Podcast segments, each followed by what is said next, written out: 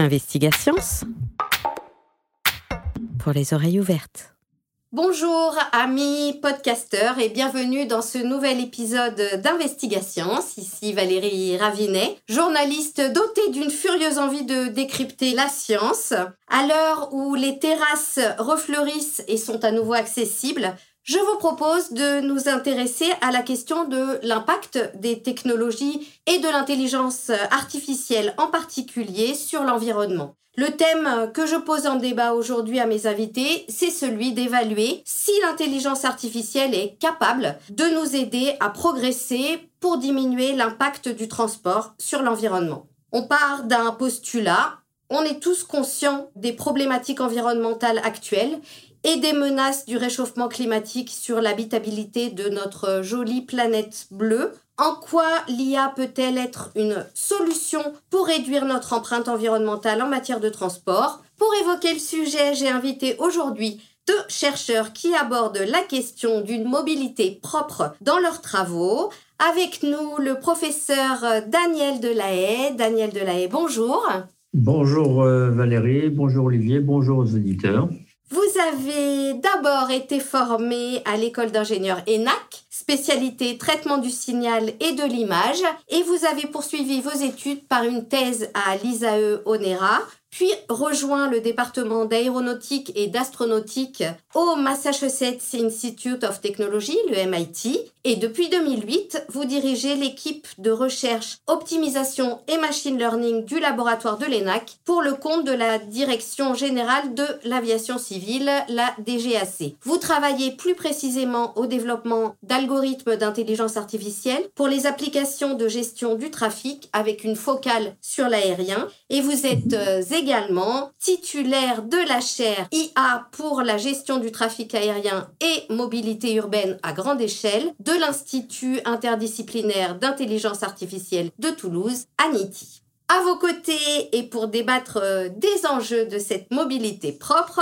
j'ai le plaisir d'accueillir Olivier Lefebvre. Bonjour Olivier. Bonjour. Olivier Lefebvre, vous êtes aussi ingénieur, diplômé de l'ENSET et également docteur en robotique et intelligence artificielle. Une thèse que vous avez réalisée au sein du LAS CNRS. Vous avez ensuite travaillé à des fonctions de responsable de la stratégie recherche et développement dans des entreprises d'innovation technologique et puis sur le véhicule autonome pour le compte de l'entreprise Qui conçoit des navettes et véhicules utilitaires autonomes. Vous avez quitté l'entreprise pour retourner sur les bancs de l'université.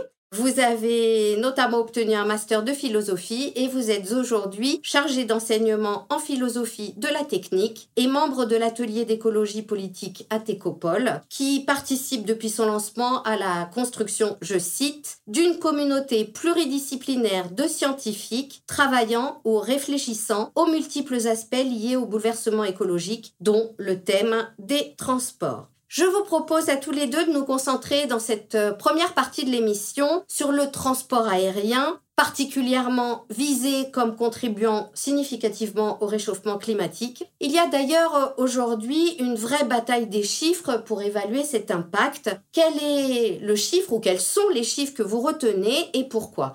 On commence avec vous, euh, Olivier Lefebvre?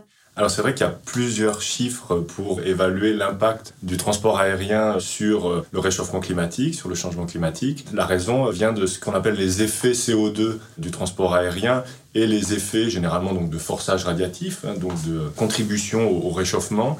Ces effets euh, non CO2 sont supérieurs aux effets CO2, qui sont euh, liés en particulier aux traînées de condensation derrière les avions. Et c'est ça qui entraîne un décalage entre la quantité de CO2 émise par euh, l'aviation et le forçage radiatif efficace entraîné par cette activité euh, au global.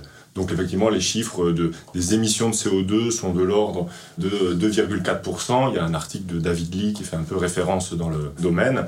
Et pour autant, la contribution au forçage radiatif, donc au réchauffement sur la période 2005-2011, serait plutôt de l'ordre de 5,5%. Daniel, quels sont les chiffres euh, que vous retenez? Et puis deuxième partie de la question, Peut-être que vous pourrez expliquer ce qu'est le forçage radiatif, qu'on comprenne bien sa contribution et son impact sur l'environnement. alors, je rejoins tout à fait euh, l'analyse d'Olivier sur ce point. En termes de CO2, l'aéronautique n'est pas un grand pourvoyeur d'émissions. En fait, on est effectivement dans les 2-3% par contre, sur euh, ce forçage radiatif, donc qui maintient le rayonnement qui devrait repartir vers l'espace, l'aéronautique est beaucoup plus impactée, impliquante. Et donc, on est dans ces chiffres-là à peu près. Moi, j'avais 8%, mais 6-8%, c'est tout à fait cohérent.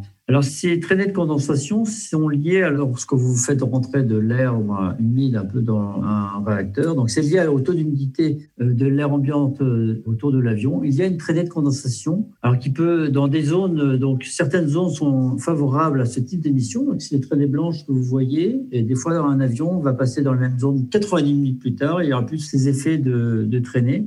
Et ces traînées peuvent rester très longtemps. C'est une sorte, bah, ce sont des stratus essentiellement, un peu comme des stratus, et ils vont retenir le, rayonnement qui était prévu, m'a prévu euh, repartir vers l'espace. Y a ce sens que c'est assez euh, critique par rapport au réchauffement climatique.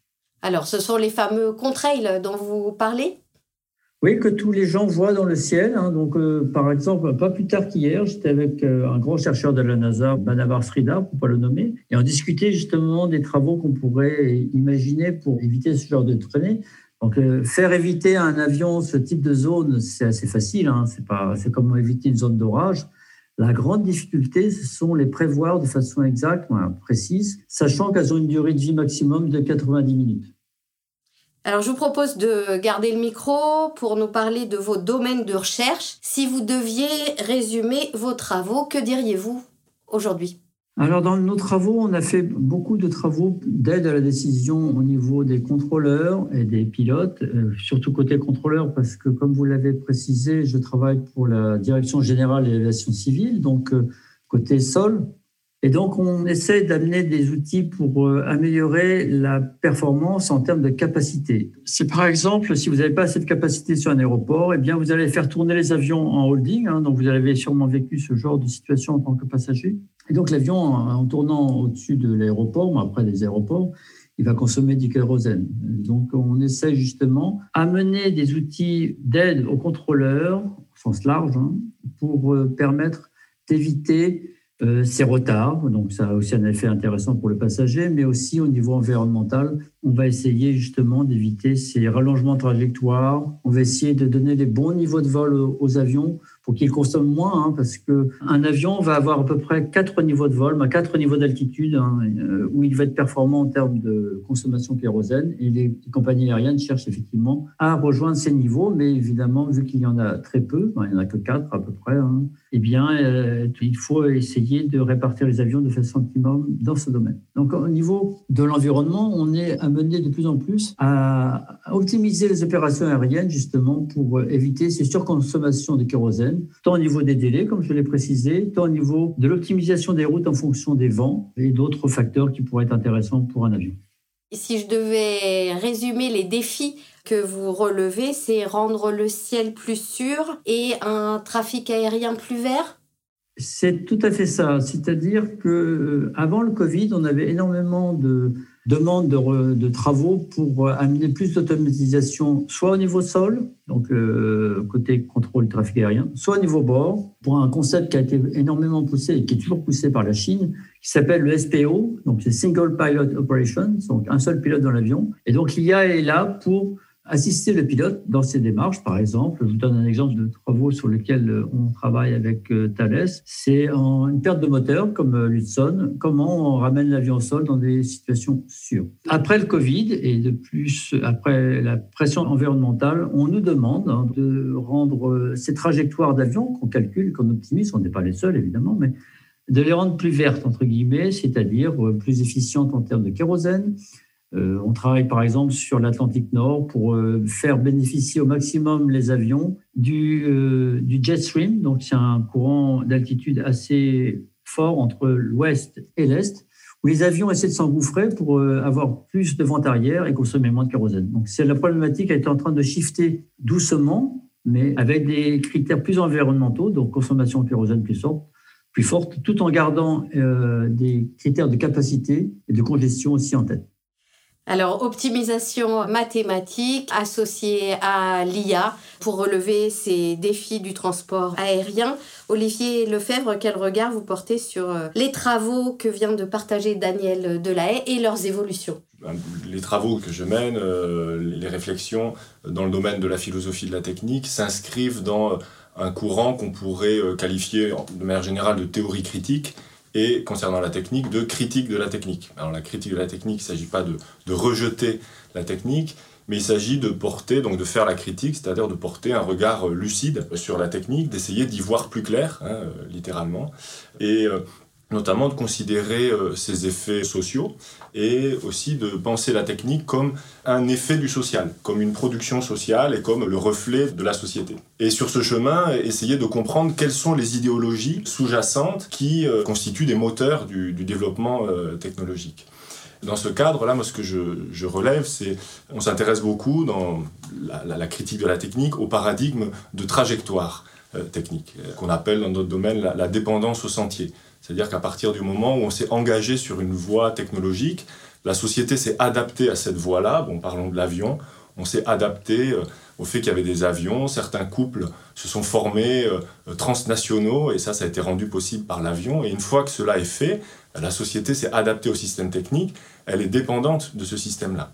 Et cette dépendance-là fait qu'on a tendance à continuer dans une certaine direction, dans une certaine trajectoire, avec des technologies que l'on connaît, que l'on a sous la main, sur lesquelles on a euh, investi. Et ça, c'est des choses qui, euh, ces, ces dépendances à ces phénomènes de trajectoire technique, qui rendent très difficile, voire impossible, les fameuses bifurcations, les changements de paradigme dont parle le GIEC ou euh, l'IPBES, qui, alertant sur l'état de la planète, pour relever les défis euh, écologique, il faut envisager euh, des, changements de paradigme et de trajectoire majeurs. Ben, ces trajectoires techniques nous empêchent de bifurquer et empêchent la société de changer. Et là, pour moi, sur l'aérien, ça s'illustre assez clairement, c'est-à-dire que euh, si on prend du point de vue français la, stratégie nationale bas carbone qui dit qu'il ben, faut réduire de 80% nos émissions de gaz à effet de serre et commencer le plus tôt possible, parce que c'est ça qui va avoir un effet euh, le plus rapide. Il ne s'agit pas de réduire en 2050, il s'agit de commencer le, plus tôt possible. Dans ce cadre-là, le fait de chercher à optimiser tout en partant de l'existant nous empêche d'envisager des trajectoires différentes qui seraient par exemple une décroissance du trafic passager. Donc on a une, une opposition entre par exemple la vision d'Airbus qui mise sur une croissance du trafic passager jusqu'à 2050 et sur beaucoup de technologies et d'agrocarburants pour euh, assurer euh, la décroissance de ces émissions. Et ce faisant, donc on, rajoute de la technologie, ce faisant, on ne se pose pas de questions sur une possible réduction de la demande en transport. Voilà un exemple de, trajectoire technique. Alors, on va aussi se focaliser sur l'apport euh, de l'intelligence artificielle en la matière. Vous l'avez évoqué tous les deux, on parle de plus en plus de l'avion vert. Est-ce que vous pouvez nous dire ce dont il s'agit? Et que penser des avions à hydrogène, euh, ce projet zéro carbone selon Airbus que l'avionneur euh, promet pour 2035 dans, en effet, sa stratégie de croissance du trafic euh, passager. Daniel euh, Delahaye, sur la question, est-ce que vous avez un avis? Ce serait une stratégie d'avenir. Donc, il y a quand même un saut technologique à effectuer pour cette propulsion à hydrogène. Je ne suis pas motoriste, mais de ce que j'entends des réflexions d'Airbus, il y a une grosse contrainte technologique de stockage de l'hydrogène liquide en altitude. Donc, ça, c'est un peu utopique pour le moment, mais ça viendra. Par contre, il y a aussi des aspects opérations aériennes donc, euh, qui vont nous concerner dans les aéroports, etc., sur l'avitaillement de ce type de nouveaux avions. En parallèle, on travaille aussi euh, donc, sur de l'hydrogène avec des drones. Hein. Je vous avais évoqué euh, lors de ma dernière visite le projet Mermoz, sur lequel on travaille avec l'ISAE pour une sorte de démonstrateur. C'est un drone qui devrait traverser l'Atlantique Sud, comme Mermoz avait fait à son époque, avec de l'hydrogène gazeux cette fois-ci, compressé. Mais donc voilà, arrive à faire voler les choses euh, avec de l'hydrogène gazeux. Le liquide, c'est un peu plus compliqué. Et quid de la, de la chute de l'avion sur une ville, etc. Par contre, les, gens pensent, c'est vrai qu'en termes d'émissions, il y en a beaucoup moins, mais euh, quid de la production de cet hydrogène? Parce qu'actuellement, même dans les schémas d'Airbus, c'est par des principes électrolytiques. C'est-à-dire, on va utiliser de l'électricité pour fabriquer de l'hydrogène qu'on va embarquer dans les avions. On peut faire voler les avions qui seront plus propres, ça c'est vrai. Mais on a la même démarche pour les avions pour les voitures, pour les trains.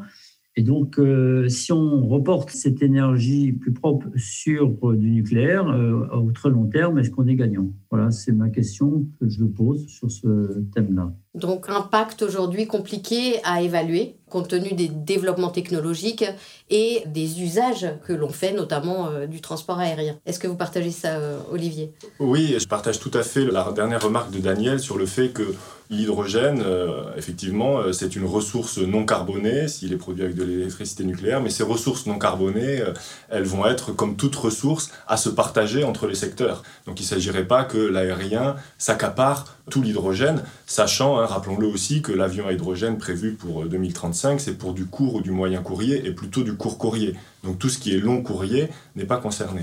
L'autre élément qui permettrait une baisse des émissions de l'aviation et qui va tout à fait dans ce sens de il va falloir établir euh, des règles de partage entre les différents secteurs. Euh, donc l'autre euh, vecteur de diminution des émissions, c'est ce qu'on appelle les SAF, Sustainable Aviation Fuel. Donc c'est les carburants pour une aviation soutenable qui ne sont rien d'autre que de l'agrocarburant. Et euh, là aussi, il va falloir se décider pourquoi, pourquoi pas faire de l'agrocarburant, mais est-ce qu'on va réserver 50 euh, ou 60% des agrocarburants pour l'aviation, sachant que seuls quelques pourcents des habitants de la planète volent en avion aujourd'hui, ou est-ce qu'on se fait une répartition au prorata de ce que représente l'aviation euh, dans le transport passager au niveau mondial? Daniel Delahaye, est-ce que vous vous êtes penché déjà sur cette question des agrocarburants? Deux remarques. La première, c'est effectivement agrocarburants dit surface cultivable réduite, c'est-à-dire qu'il faut bien les mettre quelque part, ces cultures, donc c'est au détriment d'autres secteurs, euh, et essentiellement l'agriculture pour euh, la production de denrées alimentaires. Alors, à une époque, je me rappelle, les gens faisaient la comparaison entre les voitures et les avions. C'est vrai que l'avion, sur une grande distance, il consomme moins qu'une voiture, mais je vois pas des gens aller faire 12 000 km en voiture. Donc, cette comparaison a été un petit peu euh, biaisée. Euh, ma conclusion à ce niveau-là, je pense qu'il y a beaucoup de courts courriers, on y reviendra peut-être, mais de courts déplacements qui peuvent être euh, effectivement délestés sur des modes de transport autres, train, voiture, on en reparlera d'ailleurs, et pour le long courrier, effectivement, il n'y a pas d'alternative que l'avion pour maintenir ce type de, connexion. Après, on peut réduire les voyages, effectivement, mais garder le pétrole tant qu'on n'a pas autre chose pour les avions, ça ferait sens et réduire énormément les, trajets, euh, entre guillemets, inutiles ou les reporter sur des modes moins émissifs, comme le train, etc. Alors, avant d'élargir notre débat à l'ensemble des modes de transport, hein, puisque c'est la question qui est posée, une question précise sur le coût écologique de l'IA embarquée. Je parle de la construction du matériel, de l'entraînement des algorithmes. Est-ce que c'est significatif et est-ce que c'est pris en compte aujourd'hui quand on évalue l'impact du transport sur l'environnement? Olivier Lefebvre? Euh, Ça dépend de comment on compte l'empreinte écologique. Donc bien souvent, on parle de bilan carbone. Il se trouve que la production d'objets électroniques, de puces, etc., ça n'est pas que du bilan carbone. Ça a d'autres impacts environnementaux et ça a aussi, j'y reviens, c'est un peu mon data, des impacts sociaux. C'est-à-dire que tout simplement, l'utilisation en France de beaucoup d'objets euh, numériques, le déploiement, l'accroissement du numérique et donc de l'IA, parce que l'IA n'est possible que parce qu'il y a eu un déploiement du numérique et une, ce qu'on appelle un phénomène de démocratisation, hein, c'est-à-dire le fait qu'on ait tous un, smartphone dans nos poches.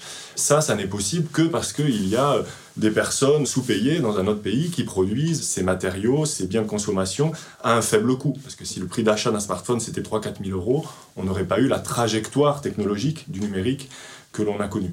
Donc il y a aussi euh, cet impact social. Donc se poser la question, quand on dit quel est l'impact écologique en général, aussi euh, de peut-être d'analyser le fait qu'on crée une forme de dépendance localement pour euh, certains aspects essentiels de nos vies, comme le transport, etc., à des technologies qui n'existent que parce qu'on a délocalisé l'empreinte écologique. Voilà, mettre cet élément sur la table.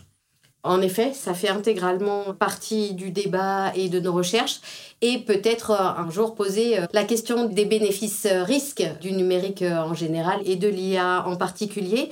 En ce qui concerne la thématique d'aujourd'hui, je vous propose de l'élargir à l'ensemble des transports puisque vous y travaillez tous les deux. Et puis tout d'abord, quid des véhicules autonomes et pas seulement les voitures, hein, on peut aussi prendre l'exemple des trains ou des bus. Est-ce qu'on les a passés à la loupe des questions environnementales?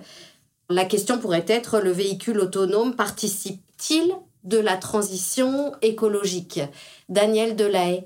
la, première euh, question à se poser sur cette autonomie, c'est la, sécurité. Hein. Je vous donne un exemple concret. Hein. Vous avez deux avions qui convergent dans le ciel. Avoir un algorithme qui est prouvé, qui fait l'anticollision, bah, il n'y en a pas vraiment aujourd'hui. Donc, euh, en fait, en termes de certification, on n'est pas encore au niveau. Ça va venir.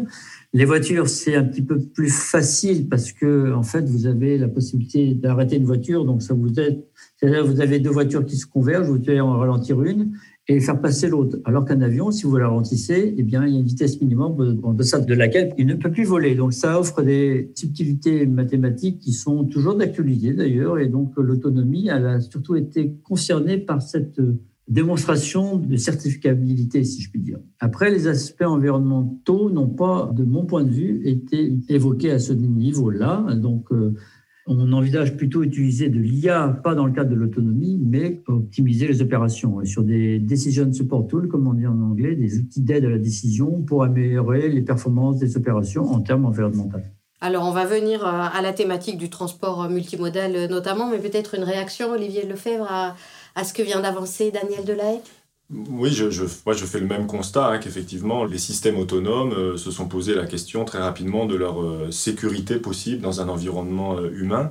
Et donc ça n'a pas été au début une intention de développer un système autonome pour des raisons de réduction d'empreinte écologique. Ça, ça n'a jamais été l'intention. Donc c'est vrai que forcément, si ça n'est pas l'intention du début, il pourrait y avoir quelques effets bénéfiques à la fin, mais n'oublions jamais que la base de l'éco-conception, de l'ingénierie de l'éco-conception, c'est de se poser la question comment faire un, changement de système technique euh, en, général, donc l'ensemble des objets techniques qui sont en interaction dans une société, qui, euh, par ses multiples impacts, va permettre une réduction globale euh, d'empreinte écologique. Donc jamais le véhicule autonome n'a été pensé de cette façon-là, et la raison pour laquelle aujourd'hui ces domaines sont euh, promu et euh, suscite beaucoup d'intérêt, euh, c'est parce que c'est un domaine où on imagine que si on met un euro maintenant, bah, plus tard on va en récupérer deux. Donc ce sont plus des perspectives de performance économique, de marché, dans la mesure où ça permet des gains de productivité, vu que ça supprime du travail salarié.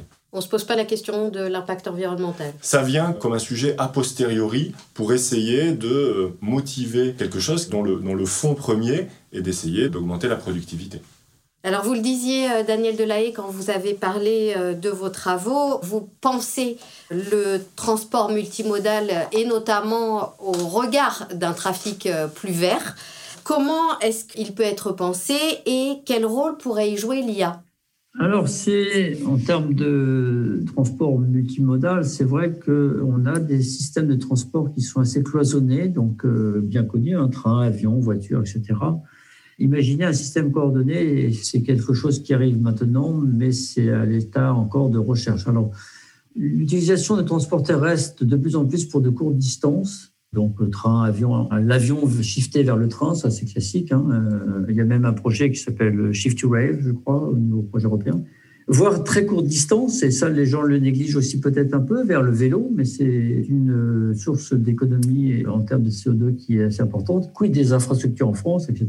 Et connecter l'ensemble de ces moyens de transport, là l'IA a des choses à dire, c'est-à-dire qu'on peut imaginer par exemple coordonner, alors c'est ce que l'on fait sur un projet européen actuellement qui s'appelle Transit d'ailleurs, c'est-à-dire c'est faire du partage d'informations pour améliorer les connexions entre les systèmes de transport. Je vous donne un exemple. Vous avez des fois sur certains aéroports, Kennedy pour ne pas le nommer, donc il a beaucoup de pistes de décollage, et en fait la capacité de l'aéroport, c'est pas les, pistes, c'est le système routier qui permet d'amener les passagers à l'aéroport. Donc vous avez les passagers qui sont coincés dans le trafic routier, ils peuvent pas atteindre l'aéroport, et donc les avions ne peuvent pas décoller. L'idée, ce serait grâce au smartphone, hein, pour le coup, d'identifier où sont les passagers et savoir retenir euh, certains avions à la porte pour permettre de remplir les avions de façon efficace et éviter de faire décoller les avions à vide, ce qui arrive des fois aussi. Donc, ce système d'interconnexion et d'optimisation des schedules, euh, ce serait quelque chose qui serait pertinent pour euh, coordonner l'ensemble des transports pour réduire le transit de porte à porte sur l'Europe à 4 heures. Une réaction, Olivier Lefebvre? Oui, ce qui me vient spontanément, ça rejoint un petit peu les éléments de trajectoire technique dont je parlais, de dépendance à ces trajectoires. Bon, c'est le phénomène bien connu d'effet rebond, hein, dans la mesure où on va améliorer l'efficacité euh, d'un système, il est possible que le gain d'efficacité soit mangé, complètement grignoté par une augmentation de l'usage. C'est exactement ce qui s'est passé dans le transport aérien, où euh, l'empreinte carbone de chaque kilomètre parcouru a été divisée par deux en, 20 ans, et pour autant les émissions globales ont, elles, été multipliées par deux sur la même période. La raison étant que le trafic passager a été multiplié par 4. Dans ces optimisations-là, la question qui me semble vraiment devoir être posée, c'est est-ce que ça va suffire à résoudre les défis auxquels on est confronté? Est-ce que c'est vraiment la priorité aujourd'hui? Est-ce qu'on va gagner 5-10% ou est-ce que ça nous met sur une trajectoire vraiment de division par 5, donc de réduction de 80% de nos émissions de CO2 en euh, une vingtaine d'années et en démarrant très très fort dès à présent? Ou est-ce que ça ne nous fait pas courir le risque de rester sur ce type de paradigme où on améliore un petit peu l'efficacité mais c'est grignoté par une augmentation de l'usage? Alors, l'IA levier euh, pour transformer les mobilités, vous semblez être d'accord euh, sur ce point. L'évaluation de l'impact sur l'environnement à voir euh, selon les usages, mais ça pose la question justement de l'éthique et peut-être vous demander aux scientifiques que vous êtes tous les deux, quelles sont les bonnes questions éthiques à se poser en la matière? Daniel Delahaye? Actuellement, c'est vrai qu'on a à peu près 100 000 vols par jour. Et donc, ces 100 000 vols sont effectués par à peu près 30 000 avions. C'est le marché d'Airbus Boeing et bientôt la COMAX en Chine. En regard de cela, le trafic routier est à 2 milliards de voitures, donc c'est quand même une autre dimension. Pour moi, en termes d'éthique, que, que ce soit routier, train ou avion, la clé, on peut effectivement euh, réduire la consommation d'un avion ou d'une voiture, mais ne pas faire le trajet dans certaines situations, c'est quand même ce qui pourrait être le plus pertinent pour réduire l'empreinte écologique, si je peux dire. C'est-à-dire qu'il y a énormément de choses, de trajets qu'on pourrait remplacer et qui sont euh, des fois un peu inutiles. Et c'est à ce niveau-là qu'on aura un vrai gain. Après, on peut réduire, je le fais, mais c'est vrai que vu l'explosion, tant au niveau euh, voiture qu'au niveau des avions, des trajets, comme le précisait Olivier, les prédictions de trafic qui sont un peu affolantes. Et je ne vous parle pas des drones. Hein. On est sur des trajectoires à plusieurs millions d'objets volants sur les villes. Est-ce que c'est raisonnable? La question est à poser et je pense que dans cette fuite en avant, peut-être pour des aspects économiques, hein, est-ce que l'environnement est, toujours considéré? Je ne pense pas. pour ma part, je pense que le toujours plus, hein, comme disait un certain François de Closet, c'est la bonne question. C'est mon point de vue personnel euh, en tant que chercheur. Et la période actuelle nous a montré qu'on pouvait euh, envisager de diminuer drastiquement euh, les trajets. C'est en tout cas peut-être l'enseignement positif qu'on pourra en tirer. Pour vous, Olivier Lefebvre, c'est quoi la question éthique? Je trouve que Daniel l'a très bien posé, c'est effectivement de ne pas faire la distinction entre euh, le sujet que l'on est, euh, qui on est, et euh, le sujet professionnel, la personne qui travaille, et d'intégrer, d'assumer le fait que par son travail, on contribue à changer le monde, et en particulier quand on travaille dans la recherche scientifique, dans l'ingénierie, etc., que ce sont des métiers hautement politiques. Donc le, chercheur, le scientifique, l'ingénieur est un sujet politique. Et l'élément éthique, c'est d'assumer cette charge politique et d'aller vers ce qui lui semble juste, donc que ce soit une décroissance du nombre de passagers, des, manières d'éviter les transports inutiles, voilà, d'essayer de, de contribuer pour vraiment faire rejoindre la dimension professionnelle et ce qui semble juste en tant que sujet. Dernière question, euh, vous qui travaillez en proximité avec les jeunes générations qui se forment, est-ce que les technologies nouvelles donnent naissance à de nouveaux métiers qui prennent en compte les enjeux environnementaux? Est-ce que dans les écoles euh, d'ingénieurs dont vous êtes proche, est-ce que on entend ce type de réflexion aujourd'hui? Et est-ce que ça donne naissance à de nouveaux métiers? Olivier Lefebvre alors c'est vrai que comme j'ai enseigné dans beaucoup d'écoles euh, différentes euh, dans l'année écoulée, j'ai pu mesurer un petit peu les différences entre établissements, euh, notamment voir que certains étaient plus en avance que, que d'autres. Si on considère être en avance, effectivement, le fait d'intégrer pleinement dans les enseignements des constats sur la situation environnementale et puis de susciter des réflexions auprès des ingénieurs ou en université sur les causes de ce constat. Et il est évident qu'il y a un mouvement important de transformation de l'enseignement d'une part parce qu'il y a des changements énergétiques amenés à se produire, de ce simple point de vue entraîne des changements dans les formations, se former aux, énergies nouvelles euh, et renouvelables, euh, à l'électrification de certains secteurs, et puis aussi une réflexion, euh, essayer d'amener une réflexivité chez les ingénieurs qui pouvait être un petit peu de façade pendant de nombreuses années, qu'il y a une attente aussi des étudiants ingénieurs auxquels essaient de répondre les formations. Parce que les étudiants, ils participent aux, euh, aux manifestations dans la rue euh, pour avoir une vraie loi climat, ou choses comme ça. Ils sont, sont très conscientisés. Et finalement, euh, les formations cherchent aussi à répondre à ce besoin de questionnement des étudiants. De votre côté, Daniel Delahaye, est-ce que vous avez vu émerger ces nouveaux métiers, ces nouvelles demandes? Euh, au niveau de l'ENAC, donc c'est une directive de la DGAC hein, donc, euh, qui veut insuffler dans nos formations cette dimension environnementale. Donc en fait, c'est quelque chose qui, qui va... On va continuer à optimiser le système, le rendre plus sûr, le rendre plus capacitif, mais en prenant en compte de façon de plus en plus prégnante cette dimension environnementale dans les nouveaux cours qui seront institués à l'ENAC sur cette dimension. Merci euh, Daniel Delahaye et Olivier Lefebvre. On arrive euh, au terme de notre émission. Merci de vos échanges libres sur ces questions qui nous préoccupent. Vous pourrez retrouver cet épisode et les précédents sur le site d'Investigation et prochainement sur Explorer, le média en ligne de l'Université fédérale de Toulouse.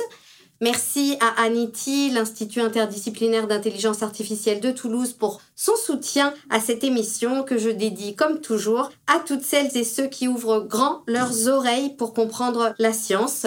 Merci Sébastien Habi du studio du Cerisier pour la prise de son et au dessinateur Strum, alias euh, Fabien Didier, pour le visuel de cette émission. Rendez-vous très vite pour un prochain épisode d'Investigation. Investigations pour les oreilles ouvertes.